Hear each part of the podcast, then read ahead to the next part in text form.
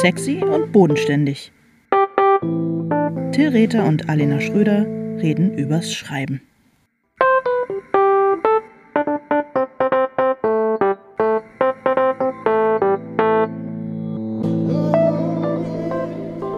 Hallo Till. Hallo Alena. Na, was geht? Ähm, danke, gut. Und bei dir? Äh, bei mir auch. Ich war gestern, ähm, ich war gestern einkaufen, weil unsere äh, Innenministerin ja gesagt hat, wir sollen ein bisschen Vorräte anlegen. Und da dachte ich, das mache ich und wollte so alles Mögliche einkaufen. Und dann ist mir aber äh, aufgefallen, als ich schon zehn Packen Pasta in meinem äh, äh Einkaufswagen hatte, um so ein bisschen zu hamstern, dass ähm, ich, wenn äh, es tatsächlich so weit kommt, dass hier überall der Strom ausfallen könnte, diese Pasta gar nicht kochen kann. Und dann dachte ich, gut, dann kann ich zu meinen lieben Freunden Helena und Boris gehen, weil die haben ja einen Gasherd.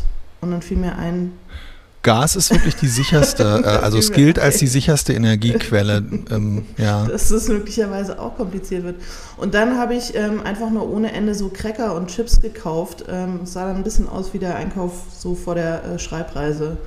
Also wenn, wenn okay. jetzt eine große, äh, irgendwie die große Energiekrise kommt, wenn uns hier äh, die, das Wasser und Dings abgestellt wird, dann habe ich ein bisschen Trinkwasser und reichlich Snacks und Cracker. Also ich komme eine Weile klar.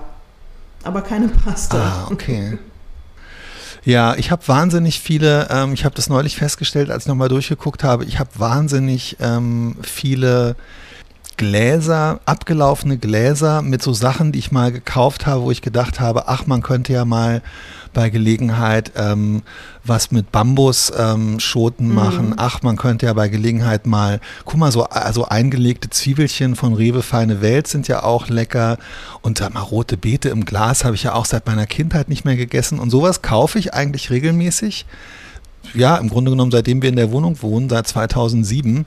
Und ähm, die Sachen halten sich im Allgemeinen so zwei, drei Jahre und ähm, davon habe ich ungefähr ungelogen 20 Gläser äh, und das ähm, älteste Ablaufdatum ist 2011 abgelaufen, aber die Sachen halten sich ja die ewig und ganz ehrlich.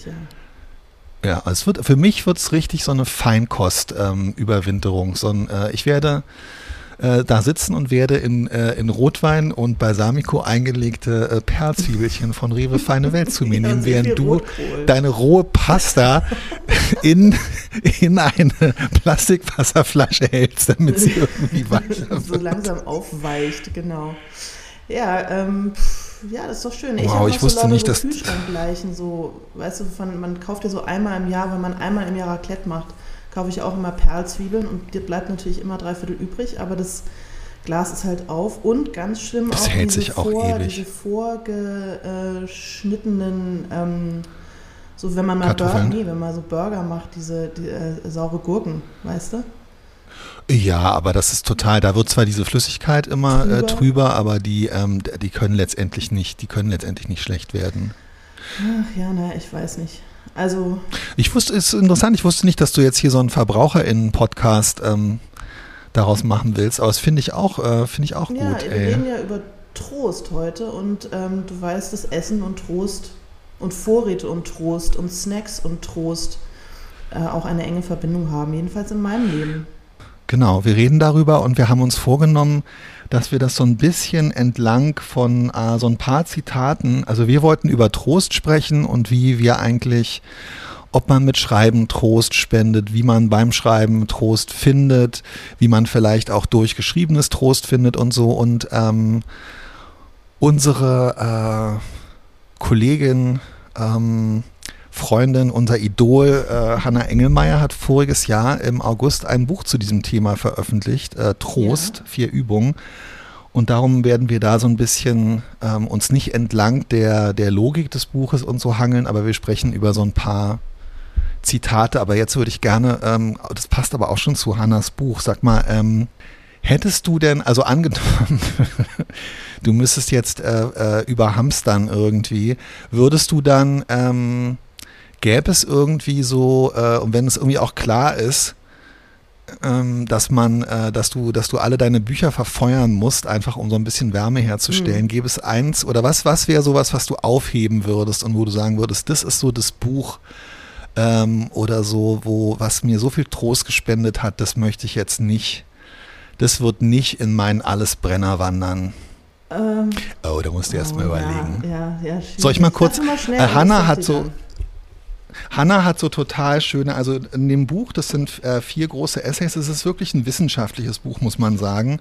Und äh, zum Teil ist es auch über meinen Wissenshorizont gegangen. Ich fand das dann aber ähm, immer sehr interessant, mich da entweder hinter diesen Horizont mitnehmen zu lassen oder vor diesem Horizont zu warten, bis das Buch wieder, äh, der Text wieder zu mir zurückkam. Aber im ersten Kapitel geht es ähm, um Rilke, der Briefe an einen jungen Dichter geschrieben hat. Das ist ein, äh, ein äh, kleines Buch aus dem Diogenes Verlag, was Hannah vor allem in ihrer äh, Jugend immer ähm, mit sich geführt hat.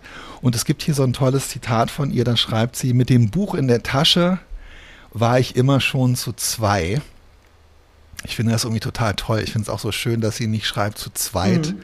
oder zu zweien, sondern es ist wirklich so ein bisschen äh, wie auf dem Schulhof, wenn man so sagt, einer gegen zwei ist unfair. Ah, ihr seid ja zu zwei und so. Ja.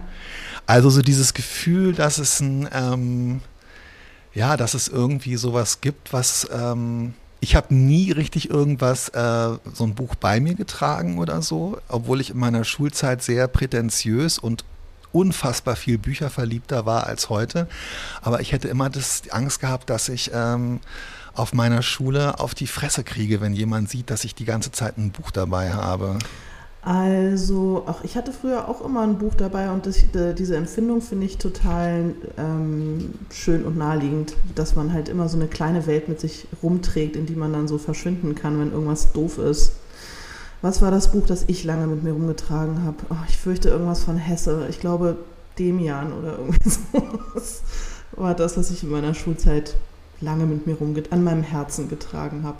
aber das Okay, würde ich okay, heute ohne mit der Wimper zu zucken verfeuern, äh, wenn, Ja. wenn, wenn die große Krise kommt. Oh, lass uns lieber nicht über Bücher verfeuern sprechen. Es ist, ähm, Mhm, Ich wüsste auch nicht, wer sowas macht.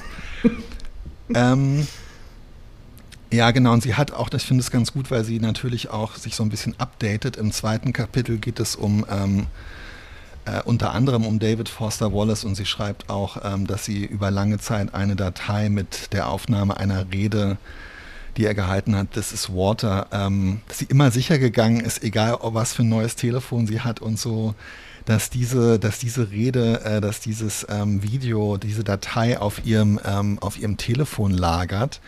Und ich kann das total verstehen. Also sowohl dieses Bedürfnis ähm, äh, nach dem Buch, ich glaube, dass ich das, äh, ich glaube, dass ich das nicht gefunden habe. Ich habe tatsächlich versucht, nachdem ich das Buch von Hannah Engelmeier gelesen habe, ähm, auch nochmal dahin zurückzukehren. Es gibt so ein, ähm, vor ein, zwei Jahren ist so ein, so ein Buch mit so episodisch zusammenhängenden Erzählungen von Hiromi Kawakami erschienen. Das ist äh, People from our, from my neighborhood, was genau in meinen, äh, in meinen Fanny Pack, den ich mir angeschafft habe, weil ich immer alles verliere, passt.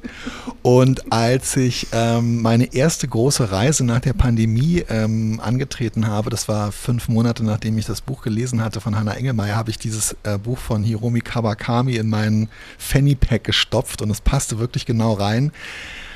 Aber ich war zehn Tage unterwegs und als ich wiederkam, hatte ich das Buch irgendwie kein einziges Mal in der Hand gehabt und es war komplett geschrottet und abgewetzt und ähm, es waren irgendwie Kaugummis, also noch verpackte, aber so Kaugummistreifen da reingeraten und so. Ähm, ja, ich weiß nicht, ob das Buch dann für mich in Wahrheit nicht so ein bisschen so eine Glücksgegenstand, eher so eine, ähm, so eine Talisman. Talisman-Funktion hatte. Ja. Ja, also ähm, ich, ich finde es schwierig, die, die Frage sozusagen, welche Bücher, wenn ich mich jetzt auf zehn oder drei beschränken müsste und alles andere. Das könnte ich ähm, auch nicht.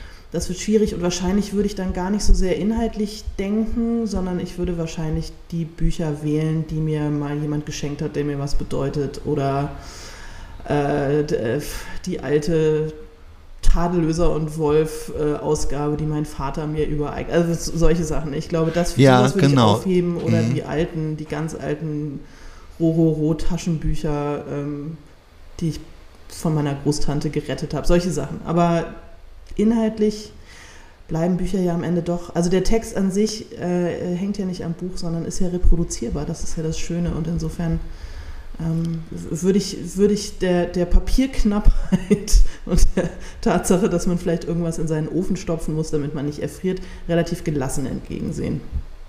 Würdest du sagen, du hast überhaupt schon mal ähm, Trost aus, aus Büchern oder so, äh, ja, also aus Büchern Trost erfahren? Ja, doch, doch, auf jeden Fall. Also äh, ganz besonders aufgefallen ist es mir, als ich meinen Kindern so alte Kinderbücher, die ich mochte, nochmal vorgelesen habe. Ich lese ja Bücher in der Regel nie ah. zweimal, weißt du ja. Also ich habe nicht so Bücher, die ich immer und immer wieder äh, ja, lese, ja. auch nicht äh, in der Suche nach Trost. Aber im Grunde alle oder fast alle Astrid Lindgren Bücher, die ich dann meinen Kindern nochmal vorgelesen habe, haben dieses Gefühl in mir ähm, ausgelöst vielleicht am ehesten noch als, als Erwachsenenliteratur. Aber da schon auch. Also ich glaube, der Trost stellt sich halt immer dann ein, wenn man, ja, wenn dieses jetzt sind wir zu zwei Gefühl einstellt, also wenn man das Gefühl hat, man findet sich, man findet sich angesprochen und wieder und eine Empfindung, die man hat oder ein Gefühl, das man hat, wird gespiegelt in einem Text. Tatsächlich er wird gespiegelt und erfährt dadurch ähm, vielleicht auch eine, äh, eine Rechtfertigung sozusagen. Ja. Also ich kann mich erinnern, ich habe ja, bin ja früher, ich bin früher oft, ich hatte schreckliche Angst vorm Reisen, also insbesondere so vorm ähm, beruflichen Reisen und habe mich auf diesen Reisen, also heute ist mir, glaube ich, klar, dass ich dadurch wirklich auch dann eher immer nochmal so depressive Episoden oder so heraufbeschworen habe. Damals dachte ich einfach, ich spinne irgendwie. Ich kann mich an eine Dienstreise erinnern, ähm, wirklich auch eine der letzten, deshalb, die ich gemacht habe. Ich glaube, das muss so 2012 oder so gewesen sein. Und da war es auch, es war so schlimm, es ging mir so schlecht. Und da war es ganz wichtig für mich, dass ich damals noch mein iPod dabei hatte. Mhm. Und für mich war das aber tatsächlich irgendwie auch eher so, äh, und ich habe den iPod, es war mir ganz wichtig, so ein bisschen so ähnlich, es war für mich aber keine Rede oder irgendwas, es waren wirklich eigentlich, ja, das waren schon Wörter. Aber ähm, ich hab, dieser Gedanke, es geht mir, es kann doch nicht sein, dass es mir so schlecht geht. Und ähm, ich, in solchen Momenten habe ich dann immer ähm, Musik von Van Morrison äh, mir, mir angehört. Und zwar nicht so die Musik, wo es, ähm, wo es darum geht, dass, dass er irgendwie unglücklich verliebt ist oder dass er irgendwie ähm, äh, Probleme hat, mhm. äh, einen Song fertig zu kriegen, sondern es gibt so ganz viele so Stücke, wo es wirklich einfach nur darum geht, wie unfassbar schmerzhaft es ist, auf der Welt zu sein, wie unfassbar alleine man ist und wie unfassbar dringend dieser Wunsch ist, dass man irgendwie von diesem ähm, Isolations- und, ähm, und, und, und Isolationsgefühl, ähm, äh, äh, dass man davon irgendwie erlöst mhm. wird. Und also einfach alleine, also ich habe dann irgendwie gedacht, okay, es ist zumindest okay, wie ich mich fühle. Und dann, finde ich, lässt es sich auch leichter, leichter aushalten. Das ist so eine Art von Trost, die ich, ähm, ja, die ich tatsächlich dann in, in, in Kultur finden kann. Mhm. Nicht allein zu sein. Also wenn ich so drüber nachdenke, welche Bücher ich als erwachsener Mensch als tröstlich empfunden habe, dann ist es, glaube ich, auch ganz oft sind es gar nicht so Romane oder so, sondern es ist dann eher sowas wie, keine Ahnung, die, die, die Bücher von David Sedaris oder äh, jetzt das Helga Schubert Buch oder so. Also ja, so, wo, man, ja. wo man so eine sehr direkte Ansprache irgendwie hat und tatsächlich das Gefühl hat, man ist mit jemandem zu zweit. Dein schöner Kolumnenband. Ich habe noch Hack im Auto. Nee, hm. wie hieß er dann? Ich muss los jetzt. Ich muss das nochmal. Ja, das, das ist wirklich, und ganz ehrlich, ich, ich sage auch den Namen dieses Buches nicht mehr, ähm, weil äh, irgendwie finde ich, ist es eigentlich eine Kunst. Bitte. Ich finde, es ist, nee, ganz ehrlich, ich bin nicht sicher, ob das Buch so hieß. Ich finde, das ist ein Kunstwerk an sich, dass ähm, es mir gelungen ist, ein Buch zu veröffentlichen, was echt von allen meinen Büchern am besten angekommen ist und wo sich niemand, niemand den Namen merken kann, einschließlich meiner selbst. Ja, ähm, ich muss mich wirklich jedes Mal komplett konzentrieren. Das hat mich inspiriert zu dem Ich finde, das ist, also ich finde, das ist eine Art von das ist, das, ist, das ist für mich Kunst. Also durch die, durch die Kreation nicht was Neues zu schaffen, sondern weniger zu schaffen. Durch die, durch die, durch, also sozusagen Abwesenheit zu generieren. Finde ich ja. geil. Ja, aber ich glaube, also ähm, ich glaube tatsächlich, dass das äh, eins der Bücher war von dir, die am besten ankam oh. und ankommen. Das musst du jetzt aushalten, weil, äh, weil die Texte, ja, weil die Texte, weil die Texte äh, jedenfalls sehr viele davon tröstlich sind und Trost spenden, weil man sich äh, darin erkannt findet und das Gefühl hat, man ist schon mal zu zwei. Stellt es nicht das, was wir äh, hauptberuflich machen, nämlich ähm, Prosa, Schrägstrich Belletristik, Schrägstrich gehobene Unterhaltung schreiben, stellt es das nicht äh, ziemlich in Frage, wenn, wenn wir sagen, bei mir geht es definitiv mit David Sedaris, also das ist auch, ähm, das sind für mich wirklich, also wenn es nicht so dick und unhandlich wäre, wäre, glaube ich, Nackt von David Sedaris durchaus ein Buch, was ich ähm, auch bei mir führen würde, um mich gegen Anfälle, Verzweiflungsanfälle mhm. oder so zu wappnen. Äh, stellt das nicht so ein bisschen das in Frage, was wir hauptberuflich machen? Nein, weil ich glaube, andere Menschen finden Trost in anderen Dingen. Also ich zum Beispiel habe ja eine, ich habe eine richtige Lesekrise jetzt schon seit einer Weile, habe ich ja hier, glaube ich, auch schon ab und zu offenbart. Es fällt mir irre schwer ja. und, das, und, ich bedauere das und ich ähm, ich, ich hadere da wirklich mit und es ist auch schambesetzt. Ich finde nicht mehr so gut äh, ins Lesen rein, was Romane betrifft. Was ich früher total mhm. gerne gemacht habe und eben auch tröstlich fand, weil es so eine Weltflucht und so eine, ja, so eine Möglichkeit war, die Welt so auszublenden und woanders zu sein. Und auch das war ja total tröstlich. Aber es fällt mir seit, ich würde mal sagen, zwei, drei Jahren, fällt es mir zunehmend schwer. Also ich lese noch Romane, aber ich lese sie meistens ehrlich gesagt beruflich oder mit so einem Gefühl, ähm, da reden jetzt gerade alle drüber, das sollte ich mal lesen. Aber dieser, ja. dieser, oh geil, wann kann Judice. ich. Genau, nein. Wann kann ich endlich ins Bett gehen, damit ich äh, wieder in diesem Roman versinken kann? Ich glaube, es liegt daran, dass mein Kopf so voll ist mit Kram und die Welt so ist, wie sie ist, dass mein Bedürfnis eben gar nicht ist, meinen Kopf mit anderen Kram voll zu kriegen, sondern meinen Kopf möglichst leer zu machen. Und dann liege ich halt abends im Bett und die Zeit, die ich normalerweise fürs Lesen benutzen würde, die nutze ich dann halt, um irgendwas total Dulliges zu tun, also Candy Crush zu spielen oder keine Ahnung, ich höre noch irgendwie einen Podcast oder irgendwie sowas, um äh, leer zu werden.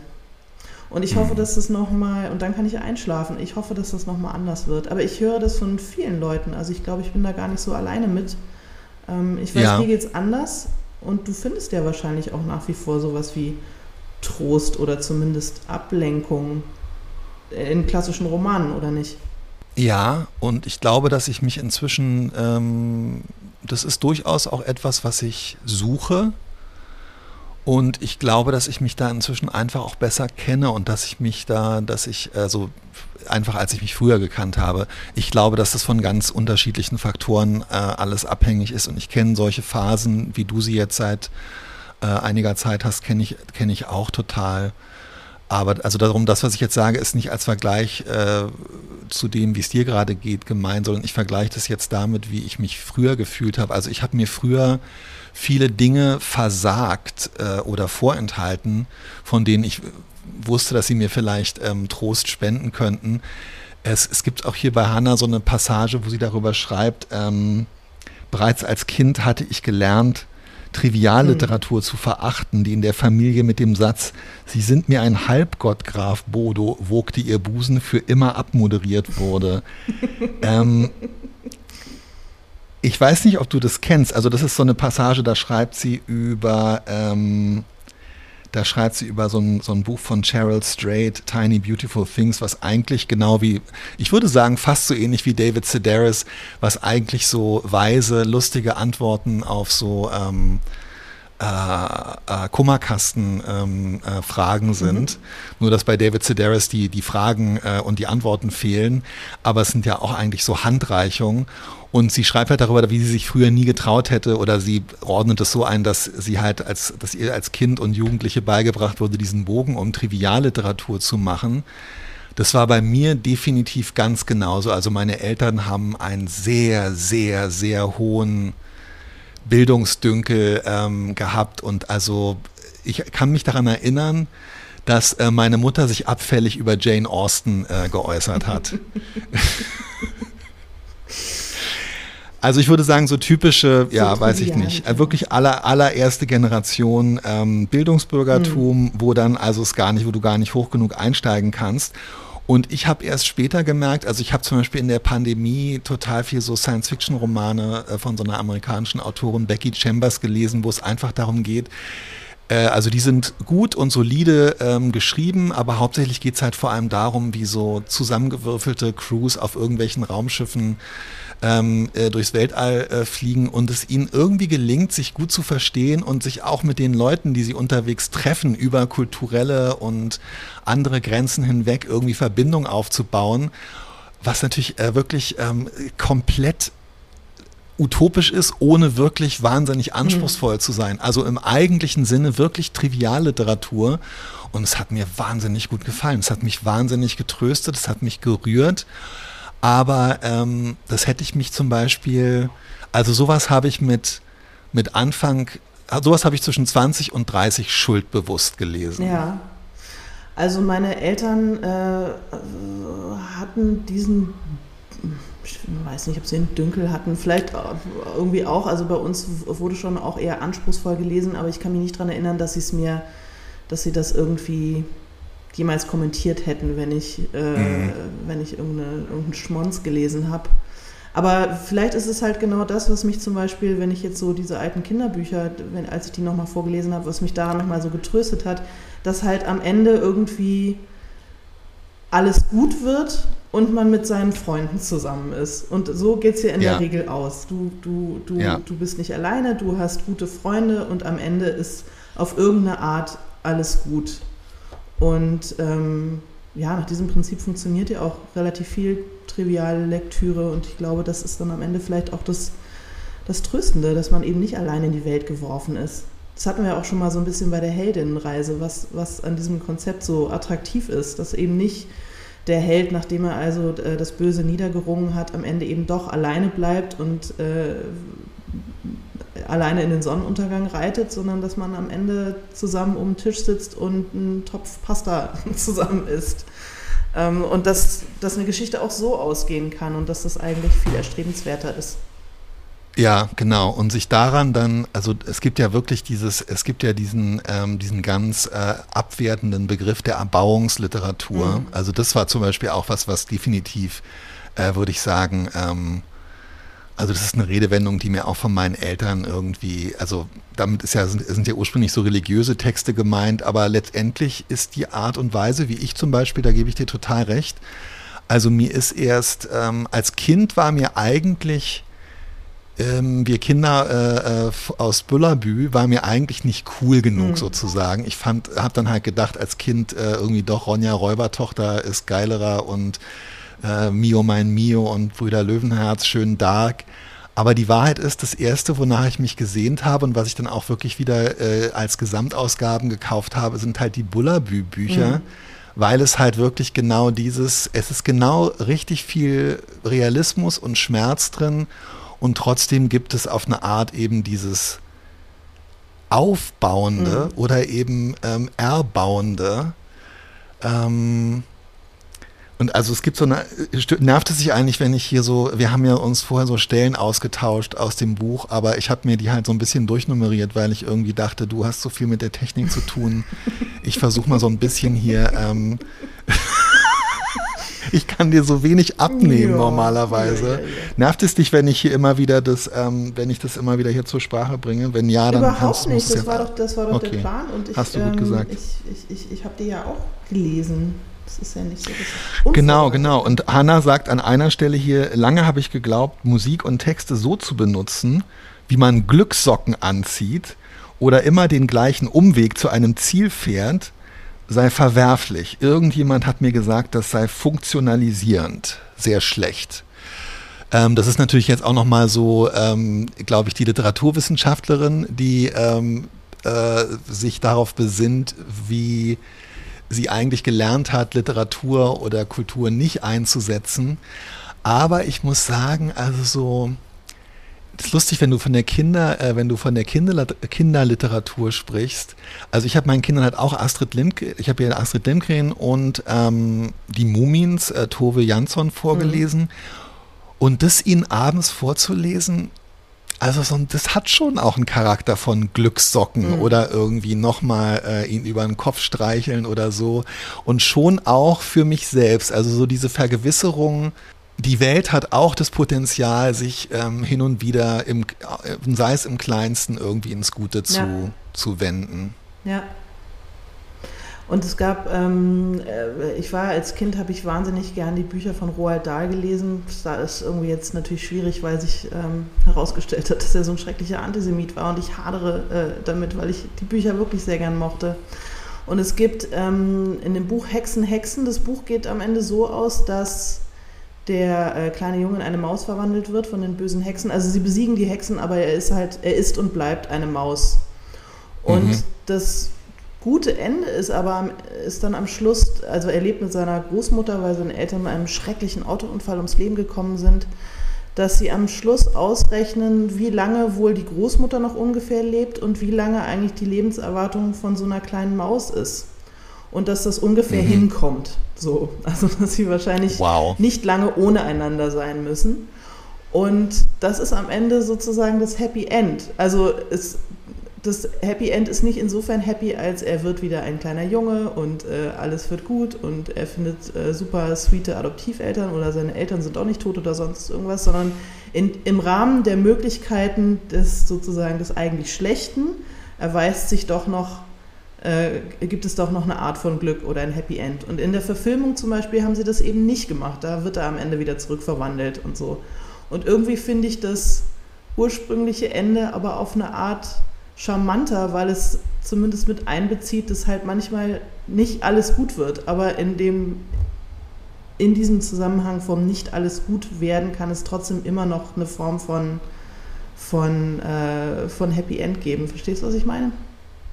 Ja, total. Und man muss halt auch nicht jedes Mal mit dem Happy End so äh, komplett zugekleistert werden, sondern es reicht eigentlich, wenn einem eine kleine Portion Happy End angeboten wird, aus der man dann selber ähm, so viel machen kann, wie man Und will. Und als Kind fand ich es total Beispiel. schlüssig, weil was ist sozusagen die schrecklichste Vorstellung als Kind? Die schrecklichste Vorstellung als Kind ist, dass deine Eltern, dass deine Eltern sterben, dass du alleine bleibst.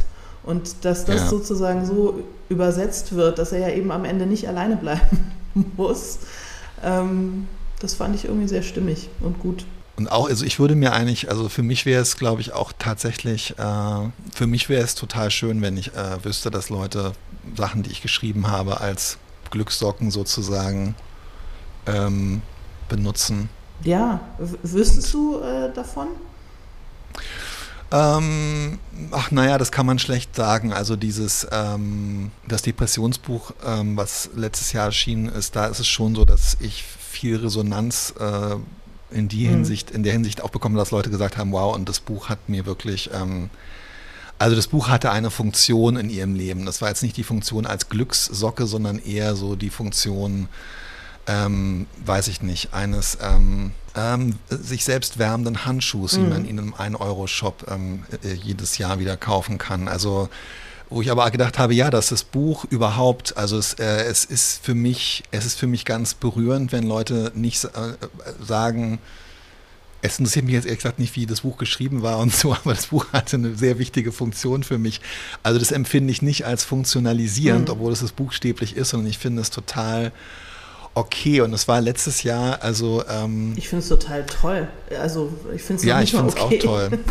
Äh, ja, aber es gibt ja immer noch diesen, es gibt halt, ich finde es auch total toll, es gibt aber halt immer diesen, äh, tatsächlich diesen, gibt natürlich so einen Anspruch an Literatur oder an Kunst oder an Kultur oder auch selbst an, an Journalismus und äh, also ich würde sagen, dass dieses, äh, dieser Essayband über Depression bewegt sich ja so ein bisschen an der Schnittstelle zwischen ähm, Journalismus, Memoir und, äh, und Unterhaltung oder whatever. Und da ist ja trotzdem irgendwie, kann man den Anspruch erheben, dass, ähm, weiß ich auch nicht, also dass, dass, dass so ein Text äh, eben nicht ein, ein, Instrument ist, sondern dass ein, dass ein Text äh, etwas ist, mit dem man sich in Beziehung setzen kann, die man aber eben eigentlich nicht eins zu eins äh, in irgendwas verwandelt, weil es irgendwelchen hehren Kunstansprüchen ähm, mhm. widerspricht. Das finde ich aber eben irgendwie nicht. Und ich finde auch, dass, das, dass, diese, dass diese Handlung um jetzt mal wegzukommen von meinem, von diesem Buch wieder,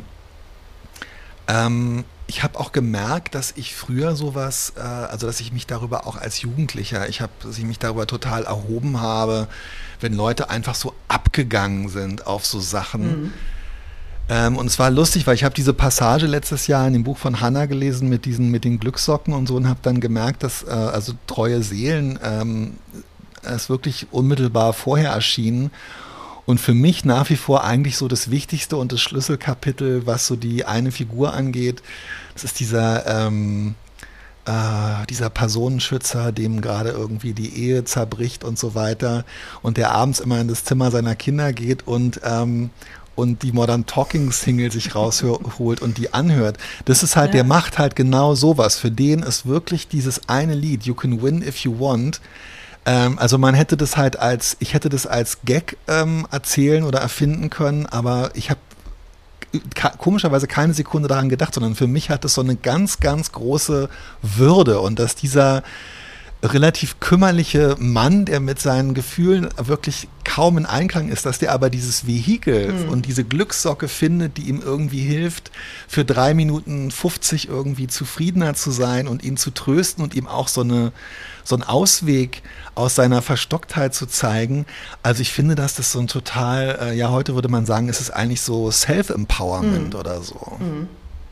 Auch dazu zu stehen, dass man die Dinge halt einfach funktionalisiert und so. Ja. Es gibt natürlich, also sie stellt auch so diese Frage, sie schreibt über Eileen Miles, eine, ähm, eine äh, amerikanische Autorin, die durch ihr, ich glaube, man hat damals noch gar nicht Memoir gesagt, Chelsea Girls ähm, sehr berühmt geworden ist und die aber völlig anders ähm, äh, gelebt hat, als Hannah das mit ihrem, äh, mit ihrem Hintergrund empfindet. Also halt wirklich so ein Counterculture, ähm, äh, Drogen, äh, Gewalt und so weiter und so fort.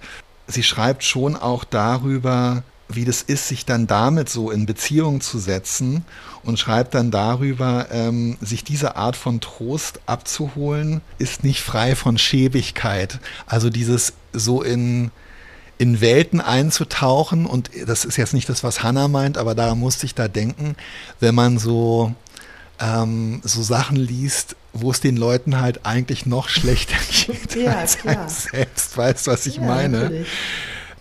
Ich habe mich dann gefragt, ob das nicht eigentlich auch so ein Hintergrund dieser ganzen True Crime-Welle ist, dass die Leute einerseits natürlich wirklich diesen Nervenkitzel ganz, ganz grundsätzlich von Gewalt und Angstlust und so weiter wollen, aber ob diese, die wirklich diese, also viele Leute hören ja so True Crime Podcasts und ähm, schauen True Crime Serien und fühlen sich danach wirklich besser. Also sagen auch, dass formulieren das, dass es ihnen, dass es für sie irgendwie schön ist.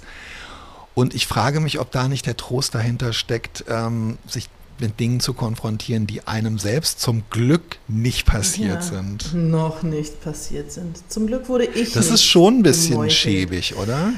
Ja, ähm, ist vielleicht auch ein bisschen menschlich. Hast du als Jugendlicher auch diese, oder gab es die damals schon, du bist ja ein bisschen älter als ich, ähm, diese DTV-Reihe, diese Problembücher? Es gab so eine ganze DTV-Reihe ähm, die, mit so äh, Jugendbüchern, die so, ähm, äh, meine Mutter hat Krebs, äh, ich habe Krebs, äh, der Atomkrieg bricht aus, ähm, ich werde gemobbt, äh, solche Sachen. Kannst du dich daran die erinnern? Ja, ich glaube, dass ich tatsächlich, ich habe eher noch so, also die Sachen, die ich gelesen habe, ähm, ähm, ich habe mir mehrfach mit ähm, Tini Dongowski darüber ausgetauscht. Es gibt dieses eine Buch, ich glaube, der Autor heißt irgendwas mit Noack, ähm, Rolltreppe abwärts. Ja, ja, genau, sowas in der Art wie Rolltreppe Das abwärts. ist aber halt, genau, das war so meine, ja, aber da war immer noch so ein gesellschaftlicher Anspruch, weißt du, da war es immer noch so, guckt, wie diese Jugendlichen in den Orkus äh, des, ähm, des Verbrechens, der Drogensucht und der Vereinsamung ähm, äh, gerissen werden. Und der, die Bottomline war aber immer, da ist auch ein Stück weit die Gesellschaft mit dran ah, schuld. Okay. Nee, diese DTV-Reihe, das war halt irgendwie, äh, mein bester Freund sitzt im Rollstuhl, also so, äh, irgendwie so. Oh mein Gott, das ist und, grauenvoll.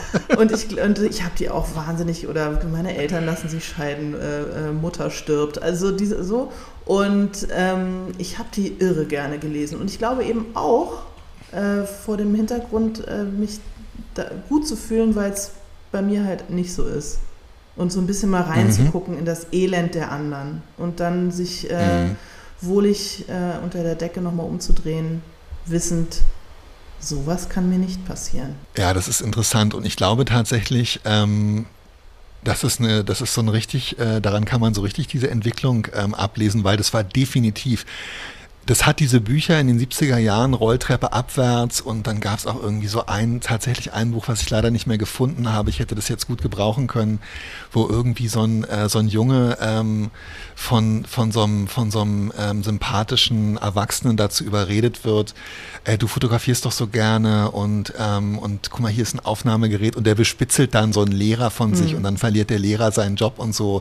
Und eigentlich geht es da um die Einsamkeit dieses Jugendlichen, aber es ist halt immer so diese gesellschaftliche Komponente äh, dabei, dass das irgendwie ausgenutzt wird vom, vom Staat oder dass, ähm, ja, dass eben das System so ist, dass Jugendliche äh, zu, zu, äh, zu Taschendieben werden, äh, zu Ladendieben und so weiter. Und und irgendwie, das hatte dadurch natürlich, also ich würde sagen, politisch ist es natürlich deutlich stabiler, als, ähm, als einfach nur so Einzelschicksale zu behandeln.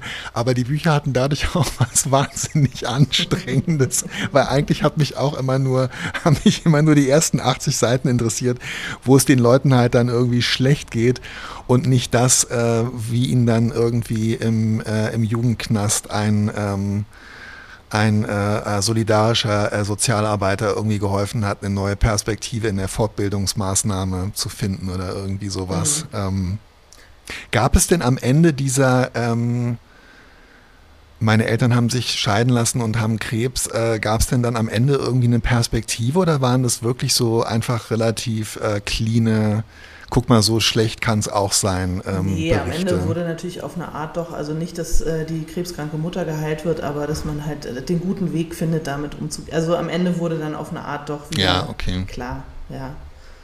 Aber meinst du nicht, das war zum Beispiel, also genau dieser Aspekt war auch ähm, der Grund dafür, dass wir Kinder vom Bahnhof Zoo so erfolgreich war, weil er vielleicht beides abgegriffen hat. Also auf der einen Seite so eine Faszination äh, für so eine nicht bürgerliche Gegenwelt und diese Jugendlichen, die so aufbegehren ja. und, und auf eine Art ja auch irgendwie frei sind und so. Und auf der anderen Seite halt eben auch dieser Blick in dieses ganze Elend und den Dreck und die Prostitution und das äh, Anschaffen und so weiter. Ja, total, absolut. Und als ich das Buch nochmal gelesen habe, vor, vor drei Jahren oder so, ähm, war ich total verblüfft, dass im Grunde genommen, also es gibt echt so fünf, sechs, sieben oder noch mehr, ja, weiß ich nicht genau, ich habe es schon wieder vergessen, Kapitel, die dann in meiner Erinnerung, das stimmt aber glaube ich nicht, vielleicht sogar auch kursiv gesetzt sind, so Kapiteleingänge oder so, wo sich dann halt so eine Drogenfahnderin, eine Frau vom Jugendgericht, mhm. ähm, ein Sozialarbeiter irgendwie äußern und wo also da von den, ähm, von den rechtschaffenden Sternredakteuren aus dem, diesem 70er-Jahre-Geist, mhm. weißt du, auch noch so ein bisschen so der Versuch gemacht wurde, das gesellschaftlich einzuordnen und eben äh, dieses ein Stück weit ist auch die Gesellschaft dran schuld, äh, wirklich auch noch ähm, mit Inhalt und Leben zu füllen. Aber das Lustige oder nicht Lustige ist, dass ich das, als ich das mit 10, 11, 12 gelesen habe, ich glaube, ich habe diese Kapitel überblättert, mhm. weil es echt hat mich nee, nicht interessiert. Halt auch, ja. Und genau, und heute habe ich es auch, ich kann mich, obwohl ich es vor drei Jahren habe ich die dann pflichtschuldig auch weggeknallt, diese Kapitel. Ich kann mich da schon wieder null dran erinnern. Also der Glanz und der Glamour dieses Buches ist genau das. Der Abgleich der eigenen Lebensrealität die Empathie, ähm, die die Erzählerin verursacht. Ja, und dann glaube ich aber schon auch, dass sie halt selber äh, über dieses, über diese Schäbigkeit hinausweist mhm. und dass sie selber, glaube ich, das auch so, so mit reflektiert. Also du hast so das Gefühl, finde ich, beim Lesen, es ist mir als Kind nicht so aufgefallen, dass sie dich natürlich auch durchschaut hat, weil sie ja natürlich ihr, ihre ganze Jugend gehasselt hat äh, mit Leuten, die sich irgendwie an ihrer Situation ja auch äh, bereichert mhm. und ergötzt haben. Also sie weiß schon auch, was du als Leser von dem Buch mhm. willst. Aber es ist genau der, ja, definitiv. Also es ist wirklich genau diese Schäbigkeit, ähm, die man beim Lesen dann irgendwie empfindet oder verursacht. Äh, stimmt, das ist echt ein, äh, ein, ein total zentrales Beispiel, würde ich auch sagen. Ja, genau. Hannah hat auch noch mal ein äh, das letzte Kapitel handelt von Theodor Adorno. Das ist auch wirklich, wobei es nicht ganz das letzte. Im allerletzten Kapitel geht es um einen Dackel. Das ist wirklich total ja, toll, toll, Was, da, was da so los ist. Ähm, aber das will man, ähm, das will man auch, glaube ich, nicht. Äh, will man vielleicht auch nicht verraten, weil es wirklich, obwohl ich komme gleich nochmal drauf hinzu. Aber sie beschreibt so eine, ähm, sie beschreibt eine Studentin ähm, oder sie zitiert aus einem, äh, glaube ich, aus einem Brief, den eine Studentin an Adorno geschrieben hat, die sich irgendwie, ähm, nachdem sie also seine ähm, Minima Moralia äh, gelesen hatte, wo er wirklich im Grunde genommen die Welt als eine Aneinanderreihung von ähm, mehr oder weniger deprimierenden Alltags- und Konsumereignissen analysiert wird. Und sie ist, äh, diese Studentin, Briefeschreiberin, ist ähm, suizidal und trifft sich ähm, mit Adorno und unterhält sich mit ihm und schreibt ihm, dankt ihm am Ende für das Gespräch und ähm, kurze Zeit sp später schrieb sie ihm, äh, zitiert Hannah, für das Gespräch danken, Zitat, dass ich wohl gar nicht Trost suchte, sondern Solidarität in der Trostlosigkeit. Mhm. Ähm, und das fand ich total interessant, weil das ist so ein bisschen das, was ich vorhin, ähm, was ich vorhin mit dieser Van Morrison-Erfahrung, als ich depressiv, ähm, äh, glaube ich, glamouröserweise durch New York gegangen bin, was bei mir völlig scheißegal war. Es hätte auch wirklich Hamburg, Harburg oder Bielefeld oder Spandau sein können. Es hätte für mich keinerlei Unterschied gemacht.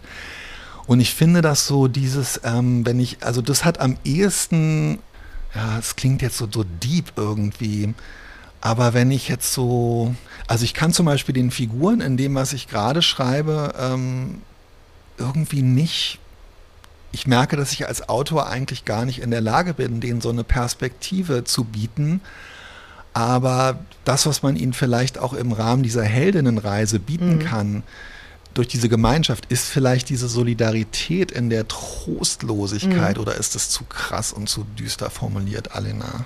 Ich finde es überhaupt nicht furchtbar. Ich glaube, das ist am Ende vielleicht irgendwie ähm, der erwachsenste Angang an die ganze Thematik, oder? Weil im Grunde wissen wir ja, dass es richtigen Trost wahrscheinlich nicht geben kann. Also in so einem kindlichen Sinne von alles wird wieder gut oder so. Vielleicht ist das irgendwie as good as it gets.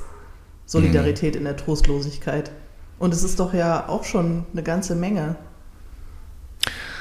Oh, okay, ja, es stimmt. Aber ähm ja, es, es ist wahr, aber dennoch denke ich, also ähm, weiß ich nicht, das ist wahrscheinlich jetzt auch zu, das ist wahrscheinlich jetzt auch zu groß äh, schon wieder gedacht. Es klingt halt ähm, für mich so ein bisschen so, ich bin nicht der Stimmungskiller, äh, die Leute, die halt ähm, irgendwie auf der letzten ähm, Eisscholle äh, im immer wärmer werdenden Meer sich gegenseitig ähm, irgendwie den Rücken kraulen, äh, statt irgendwie zu versuchen, die Meereserwärmung aufzuhalten.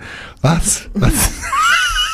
Entschuldige, es ist schrecklich, was erzähle ich für einen Müll. Du hast total recht. Und ähm, die Studentin, die sich damals an Theodor äh, W. Adorno ähm, gewendet hat und die hier von Hannah Engelmeier zitiert hat, ich glaube, dass sie auch recht hat. Ja, siehst du, und ähm, uns hat ihr ja offensichtlich geholfen. Also.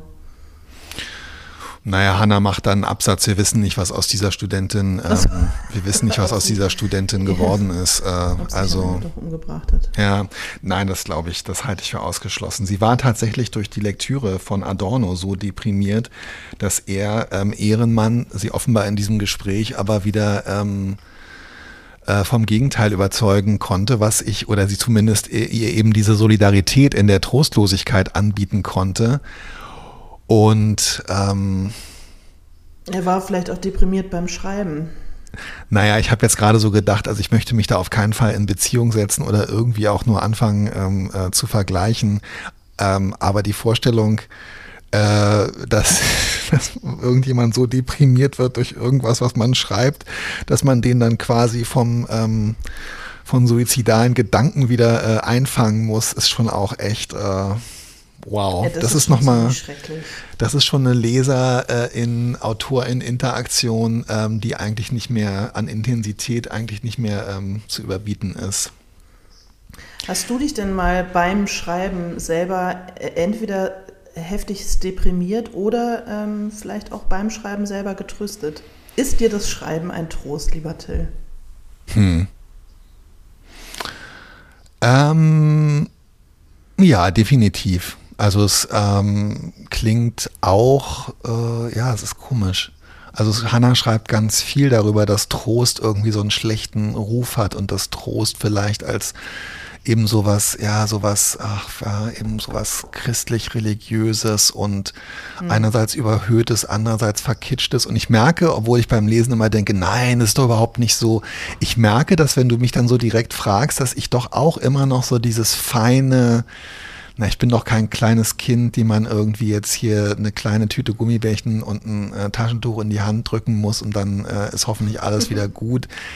Ich merke, dass ich mich auch dagegen wehre. Aber es ist schon so, ähm, also es entsteht bei mir, würde ich sagen, in dieser, ähm, es gibt so einen Bereich, wo ich denke, nee, so deprimieren kann man das ja jetzt eigentlich nicht äh, schreiben, weil wer will denn das lesen? Und am Ende schreibe ich ja schon dafür, dass Menschen das lesen sollen. Und wo ich dann eigentlich im Grunde um dem Text nicht, also um dem Text ein bisschen Düsterkeit zu nehmen oder ein bisschen Trostlosigkeit, versuche die Dinge ins Bessere zu wenden und dann dabei merke, dass ich das eigentlich selber auch schöner finde. Weißt du, was ich meine? Mhm. Also ich wollte ja zum Beispiel gerne bei dem ersten, bei dem ersten Krimi ähm, am Ende ähm, liegt eine Person im Koma und die wollte ich eigentlich dann im nächsten Band sterben lassen. Und Leute haben dann ähm, ganz, so ganz unverstellt und offen bei der, bei den Lesungen, die ich aus dem ersten Band gemacht habe, naja, aber die Person, die wird ja wohl hoffentlich wieder aufwachen. Und ich so, hä, was? Geh weg, was willst du? Trost, was bist du für ein Lappen und so. Und die Leute, hä, nee, ganz ehrlich, das, äh, sorry, ja, dann, äh, dann bin ich raus, interessiert mich nicht. Also das ist eine Sauerei, kann man nicht machen. Und da ja, habe ich dann wenn irgendwie. Wenn du das gemacht hättest, wäre ich auch richtig, richtig. Ja, ja, genau. Und da habe ich, habe ich irgendwie gedacht, ähm, okay, also das ist, äh, ja, das, ähm, ich habe es dann nicht. Das ist auch ungehörig. Das ist auch ungehörig. Man kann nicht als Cliffhanger am Ende von Band 1 jemanden ins Koma fallen lassen, der dann in Band 2 irgendwie halt einfach stirbt. Das geht, das geht ja schon mal handwerklich irgendwie nicht. Doch, das natürlich. das wäre eine, wär eine Unverschämtheit. Das wäre, wenn der, der wäre im ersten Kapitel gestorben. Und ich meine, also äh, auch damit möchte ich mich nicht vergleichen, aber George äh, Doppel-R Martin hat irgendwie seine ganze Karriere und seinen Weltruhm von Game of Thrones darauf ähm, aufgebaut, dass die ganze Zeit genau die Person, von der du denkst, oh, äh, dass die halt immer ähm, hingemetzelt werden und gerne halt auch. Ja, und deswegen mochte ich die Serie nicht gucken, weil ich dieses Prinzip einfach beknackt finde. Wie, wie masochistisch kann man sein, daraus irgendeine Freude zu ziehen, wenn man schon weiß, das gestalterische Prinzip ist, sobald du jemanden lieb gewinnst, muss er sterben. Das ist doch voll schrecklich. Es ist mir nach wie vor ein absolutes Rätsel, warum das so erfolgreich ist und war und überhaupt. Hm. Ich bin nicht hart genug für sowas. Ja, ist interessant, wo da dann ähm, tatsächlich sozusagen der, der ästhetische Reiz ist. Also ich habe ja diese Bücher gelesen, bevor es die Serie gab. Ähm, das sage ich ähm, durchaus mit einem gewissen Schamgefühl, gar nicht um jetzt irgendwie anzugeben nach dem Motto, ja, ja, ich war von Anfang an dabei. Aber es hat tatsächlich, und ich meine, ich war wirklich komplett unvorbereitet, weil das war kein Massenphänomen. Das haben halt irgendwelche SpinnerInnen äh, gelesen, die gerne äh, Fantasy und so gelesen haben. Und als dann also die erste Hauptfigur, die auch im Roman ganz deutlich als Hauptfigur und als Hoffnungsträger inszeniert war, nach ähm, 100 Seiten stirbt und dann am Ende des Buches irgendwie äh, eigentlich im Grunde genommen eine ganze, ein ganzer Cast hingemetzelt wird. Also ich muss schon sagen, dass das halt gerade was du meintest, das hatte, also das hat zum einen was Erleichterndes, weil tatsächlich mhm. im geschützten Raum der Konfrontation äh, mit sowas, nämlich dem Raum der Literatur, Unterhaltung, ähm, das Schlimmste passiert ist, was du dir vorstellen kannst und es geht trotzdem weiter. Und mhm, zweitens okay. so diese Faszination an der Grenzüberschreitung, das kann man doch nicht machen. Und dann drittens weniger auch so, aber doch auch so dieses Interesse, hä, wie macht, äh, wie macht denn der Onkel das jetzt? Also mhm. doch war irgendwie schon. Und ja, ich weiß auch nicht. Ich hätte natürlich auch lieber eine Milliarde Leser gehabt als ähm, 20.000. Insofern ähm, fand ich, das war das für mich. Ich habe da nicht bewusst drüber nachgedacht, aber ich hätte es gern gemacht und habe dann aber gemerkt, na gut, die Leute, die ich jetzt erreicht habe, ziehen aber mehr ähm, vielleicht Trost aus dieser, das ist also diese Figur, die da ähm, am Ende des ersten Bandes im Koma liegt, ist ja, hat was ganz Tröstliches, weil die sehr ja. menschlich und boden, die ist sexy und bodenständig. Ja, allerdings, Allerdings. Ja. Es ist so krass, wie sexy und bodenständig einfach äh, manchmal so voll auf die Zwölf passt. Oh, es ist ganz Ähm, furchtbar. Das fasziniert wirklich. mich nach wie vor. Ja. Ich habe auch tatsächlich in dem Buch, an dem ich ähm, gerade schreibe, was äh, nächstes Jahr erscheinen soll, es gibt auch wirklich, ich würde sagen, äh, äh, die Figuren, die eigentlich am besten funktionieren, wenn man die auf zwei, auf zwei Komponenten runterbrechen wollte, sind, sind sie halt einfach sexy und bodenständig. Ist es nicht auch tröstlich, wie einfach manchmal die Dinge sind? Ich schreibe aber irgendwie lieber über Leute, die unsexy und abgehoben sind. Das macht mir irgendwie mehr Spaß und man, ich kämpfe mich dann daran total ab, weil die funktionieren einfach nicht so gut. Tja, tja, stehe einfach zu deiner eigenen äh, Sexiness und Bodenständigkeit und lass es aus dir selber. Nee, eben nicht, ey. Ich Hol's bin, aus ich, dir bin, selber raus. ich bin halt genau das nicht und darum habe ich immer das Gefühl, ich fake, ich fake das. Aber es faked sich so organisch, es faked sich so leicht, es ist so erstaunlich, ey. Ja, denk mal drüber nach, woran das liegt. Ich lese, ähm, oh, oh, Lies also uns noch wirklich, was Tröstendes von Hannah Engelmann. Genau, und es gibt wirklich, ähm, es gibt wirklich, wie ich finde, das macht man eigentlich nicht, aber ich lese jetzt wirklich was äh, aus, von der letzten Seite des Buches vor, aber also allein, das Buch lohnt sich wirklich alleine wie, darin, wie sie am Ende über ihre eigene Dackelhaftigkeit schreibt und ein im Grunde genommen das ganze Buch zusammenfasst in einer ähm, Anekdote eines vor einem, ich glaube, Drogeriemarkt wartenden Dackels. Aber am Ende schreibt sie, ähm, und das fasst, glaube ich, jetzt auch unseren, äh, unseren Podcast nochmal so ein bisschen äh, zusammen, äh, wer sich trostbedürftig an Literatur oder überhaupt nur an Texte wendet, findet einen Mittelweg zwischen der Ansprache einer anderen Person und dem Liebkosen eines Übergangsobjektes. Wer keine Zeit hat, regelmäßig mit einem Dackel rauszugehen oder sich um ein anderes Emotional Support Animal zu kümmern, ist mit einem Büchereiausweis eventuell gut beraten.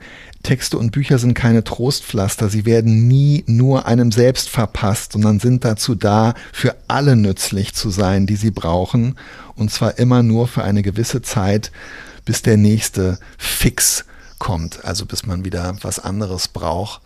Und das finde ich irgendwie nochmal total schön. Also glaube ich auch, dass diese, dass du halt, du bist ja auch nie die einzige Leserin von so einem Buch. Du bist also schon in der Rezeption auch immer in so einer Solidarität der Trostlosigkeit. Und ähm, sie hat es nochmal so schön, also diese Talismanhaftigkeit, ähm, dieses, des Liebkosen des Objektes. Ähm, es hat halt, finde ich, schon auch diese zwei Komponenten, dass du halt irgendwie so diesen heiligen Gegenstand so ein bisschen hast und mh, für eine gewisse Zeit eben in dir darin das finden darfst, was du suchst. Mir hat das Buch nochmal so eine Erlaubnis gegeben, im Nachhinein auch zu sagen, ja genau, und ähm, es ist total richtig, dass ich, wenn ich nachts wach liege, ähm, dass ich eben nicht, ähm, äh, warum wir nur noch äh, drei Monate haben, um die Welt zu retten, lese, sondern warum ich irgendwelche ähm, Science-Fiction-Romane einer Astrobiologin darüber lese, dass wir auch auf anderen Planeten total nette Friends treffen werden. Ähm, das ist total okay. Ja, und es ist sozusagen dein, äh, es ist der, der, der Teddybär-Ersatz. Also dein Übergangs, dein, was, Übergangsobjekt? Ja, das ist das damit ist, gemeint, oder? Am Ja, das ist ja, quasi, dass du als stimmt, Kind ja. hast du sozusagen den Teddybär, der dir Oh. Trost spendet und im Ja. Grunde ist, äh, ist für den Erwachsenen das Buch ja was ganz ähnliches. Eben auch als Objekt. oh mein Nur Gott. mit halt ey. noch ein bisschen mehr. Also ähnlich aufgeladen. Ich glaube, wir haben uns jetzt endgültig in eine Sphäre geschossen, ähm, wo wir unseren Kunstanspruch aufgegeben haben, weil wir eigentlich nur ähm, Bücher, äh, Teddybäre in, in Textgestalt, Teddybären in Textgestalt irgendwie unter die Leute bringen wollen, oder? Ja, lass mal aufhören. Ja, mehr, aber mehr und zugleich weniger geht halt irgendwie nicht.